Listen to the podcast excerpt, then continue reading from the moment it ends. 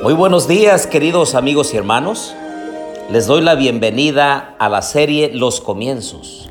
Les habla su amigo y hermano Marcelo Ordóñez y en esta mañana del primer día de la semana, domingo, los invito a orar. Querido Dios y bondadoso Padre, en esta hora de la mañana, Señor, nosotros nos disponemos a estudiar tu palabra. Te queremos pedir que nos bendigas te queremos pedir, Señor, que no te apartes de nuestro lado, que seas propicio a nosotros los pecadores y que nos ayudes a tomar decisiones seguras y firmes en favor de tu voluntad, de tu evangelio y de los principios que hemos aprendido en tu palabra. Bendice en esta mañana a mis amigos y hermanos. Tú conoces los desafíos de cada uno, Señor los pongo en tus manos. En el nombre de Jesús. Amén.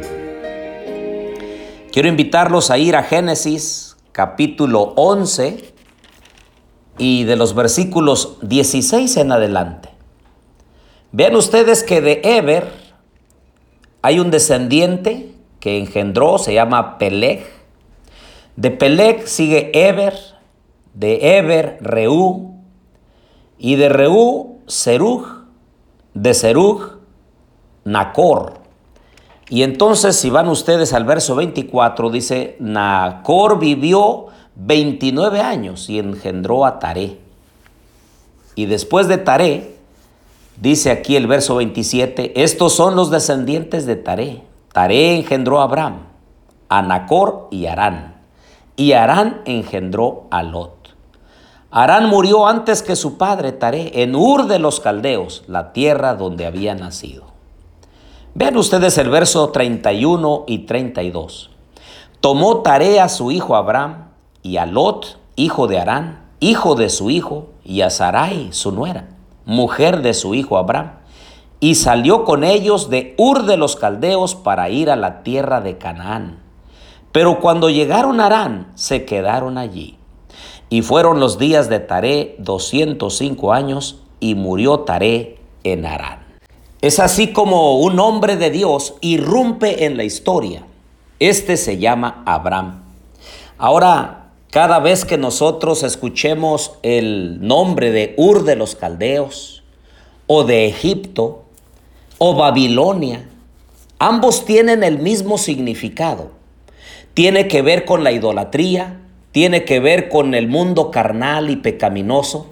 Y el Señor le pide a cada uno de los que viven en esas épocas que salgan de ese lugar para ser bendecidos por Él, para que huyan de la situación difícil del pecado.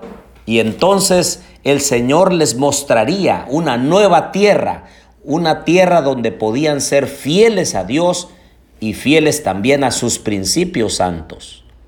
En este caso, el Señor quería sacar a la familia de Abraham de Ur de los Caldeos. Hoy en día, después de hacer excavaciones y saber que Ur de los Caldeos era totalmente idólatra, había gente que no conocía ni quería conocer al Dios del cielo. Por eso es que Dios llama a Taré y a toda su familia para que salga de Ur de los Caldeos. El versículo 31 nos da a entender que Taré es el que tomó la iniciativa y que saca a su familia de Ur de los Caldeos. Pero Hechos 7 del 2 al 5 nos aclara lo siguiente.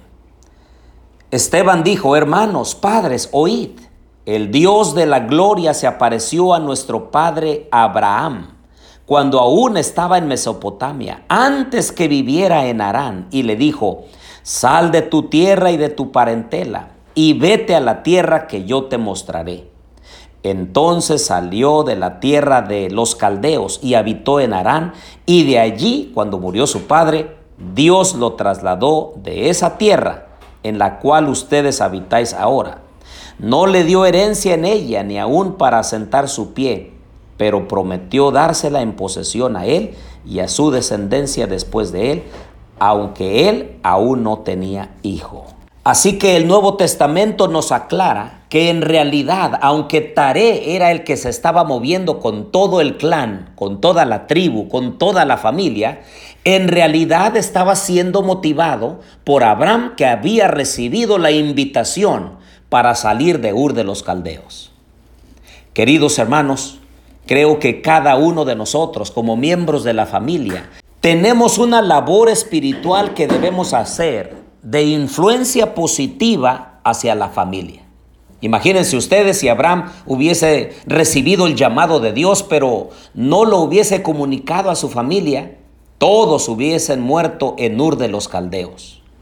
Creo que nosotros también, el Señor nos está llamando para salir de la idolatría, a salir de la vida pecaminosa, salir de la mediocridad espiritual o de la indiferencia a la voz de Dios. O quizá el Señor nos está llamando para abandonar algún vicio o de plano de la mundanalidad.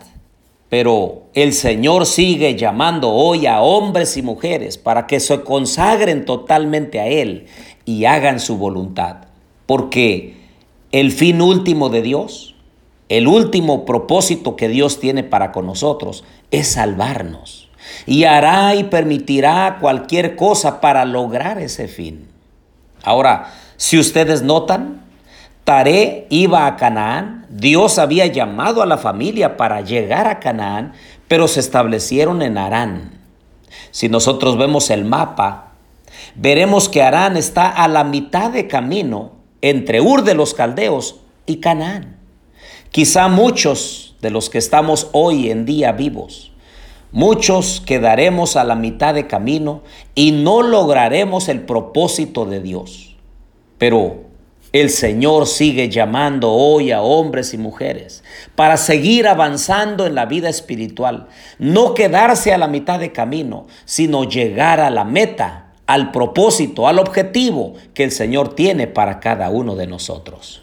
Tampoco hay razón para que alguno diga, pues es que mis padres no me animaron a ser fieles a Dios. No. Cuando nosotros recibimos el llamado del Señor, debemos motivar a toda la familia para ser fieles a Dios.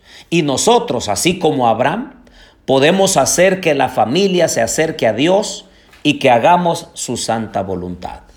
¿No les parece a ustedes que debiéramos pedirle a Dios que nos ayude para poder accionar y hacer la voluntad de Dios? Algunos miran las situaciones familiares los problemas que se suscitan en ella y dicen, me preocupa, pero no tan solo debe preocuparnos, debe ocuparnos. Algunos dicen, pues necesitamos oración, pero a veces más que oración es oración. Debemos hacer algo, invitar a la familia a tener los cultos diarios en el hogar invitar a la familia a ir a la iglesia, invitar a la familia a estudiar la santa palabra del Señor, invitar a la familia a consagrarse o reconsagrarse a Dios. En esta mañana yo quiero pedir una bendición especial para cada hogar y cada familia. Sé que cada uno enfrenta situaciones difíciles, crisis, problemas, necesidades. Y yo quiero orar por cada una de nuestras familias en esta hora. Oremos. Querido Dios y bondadoso Padre, tú conoces la vida de cada uno de mis amigos y hermanos que escuchan estos podcasts. Alguno quizá tiene alguna necesidad especial. Te pido, Señor, que intervengas en una forma poderosa. Quizá hay algún enfermo en la familia. Señor, que tu bálsamo divino descienda de lo alto y si es tu voluntad, lo sane, lo levante para la gloria de tu nombre. Quizá hay alguna persona que esté en el valle de la indecisión. Que tu Santo Espíritu lo motive para tomar decisiones firmes en favor de tu Evangelio y de tu palabra. Bendice a cada uno de mis amigos y hermanos. Al comenzar la nueva semana, que tu santa bendición esté con cada uno de nosotros. Te lo pedimos todo en el nombre de Jesús. Amén.